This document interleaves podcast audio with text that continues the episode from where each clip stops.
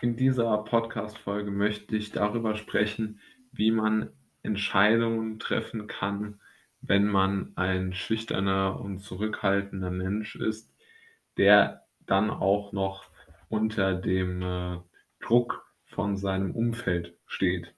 Ja, also da kann man jetzt äh, die Eltern natürlich exemplarisch nehmen, aber ich denke auch sowas wie eine Partnerin oder ein Partner oder einen Chef oder irgendwelche Förderer, die man nicht enttäuschen möchte.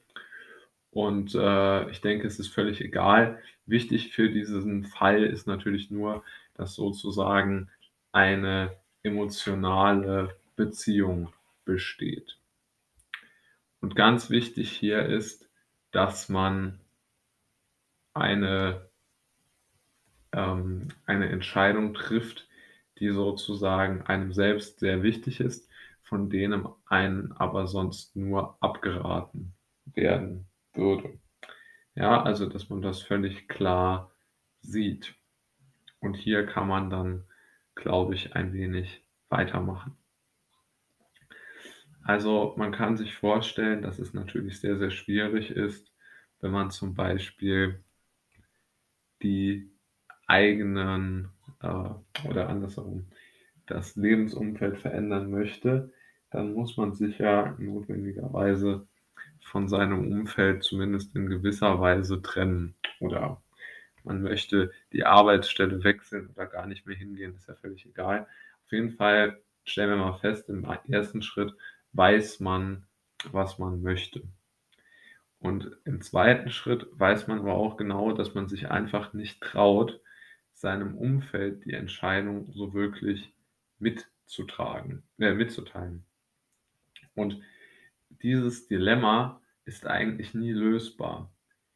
Und man kann dieses Problem, dass man sich nicht traut, jemandem etwas zu sagen, nur dadurch aus meiner Sicht lösen, dass man die Betroffenen vor vollendete Tatsachen stellt.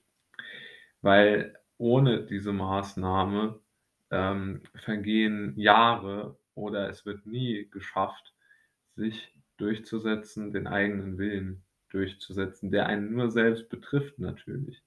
Aber die anderen würden einem natürlich trotzdem abraten und sich als die äh, allwissenden Rechtschaffenden aufschwingen. Und deshalb ist es eigentlich aus meiner Sicht ähm, völlig ähm, alternativlos, kann man wirklich sagen, die Leute vor vollendete Tatsachen zu stellen. Noch besser ist es aus meiner Sicht, wenn man sozusagen öffentlich vollendete Tatsachen schafft.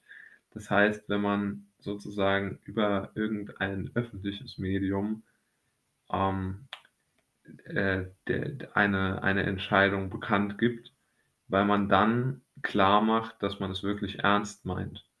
Denn im privaten Umfeld wird dann immer gesagt, naja, dann können wir noch überreden.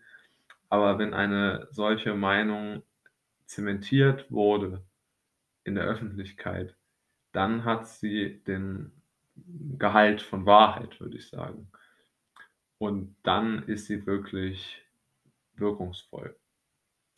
Und natürlich hinterher gibt es dann immer irgendwie Streit mit den Personen, die sich aus welchen Gründen auch immer betroffen fühlen. Aber diese können dann natürlich die Entscheidung nicht mehr rückgängig machen.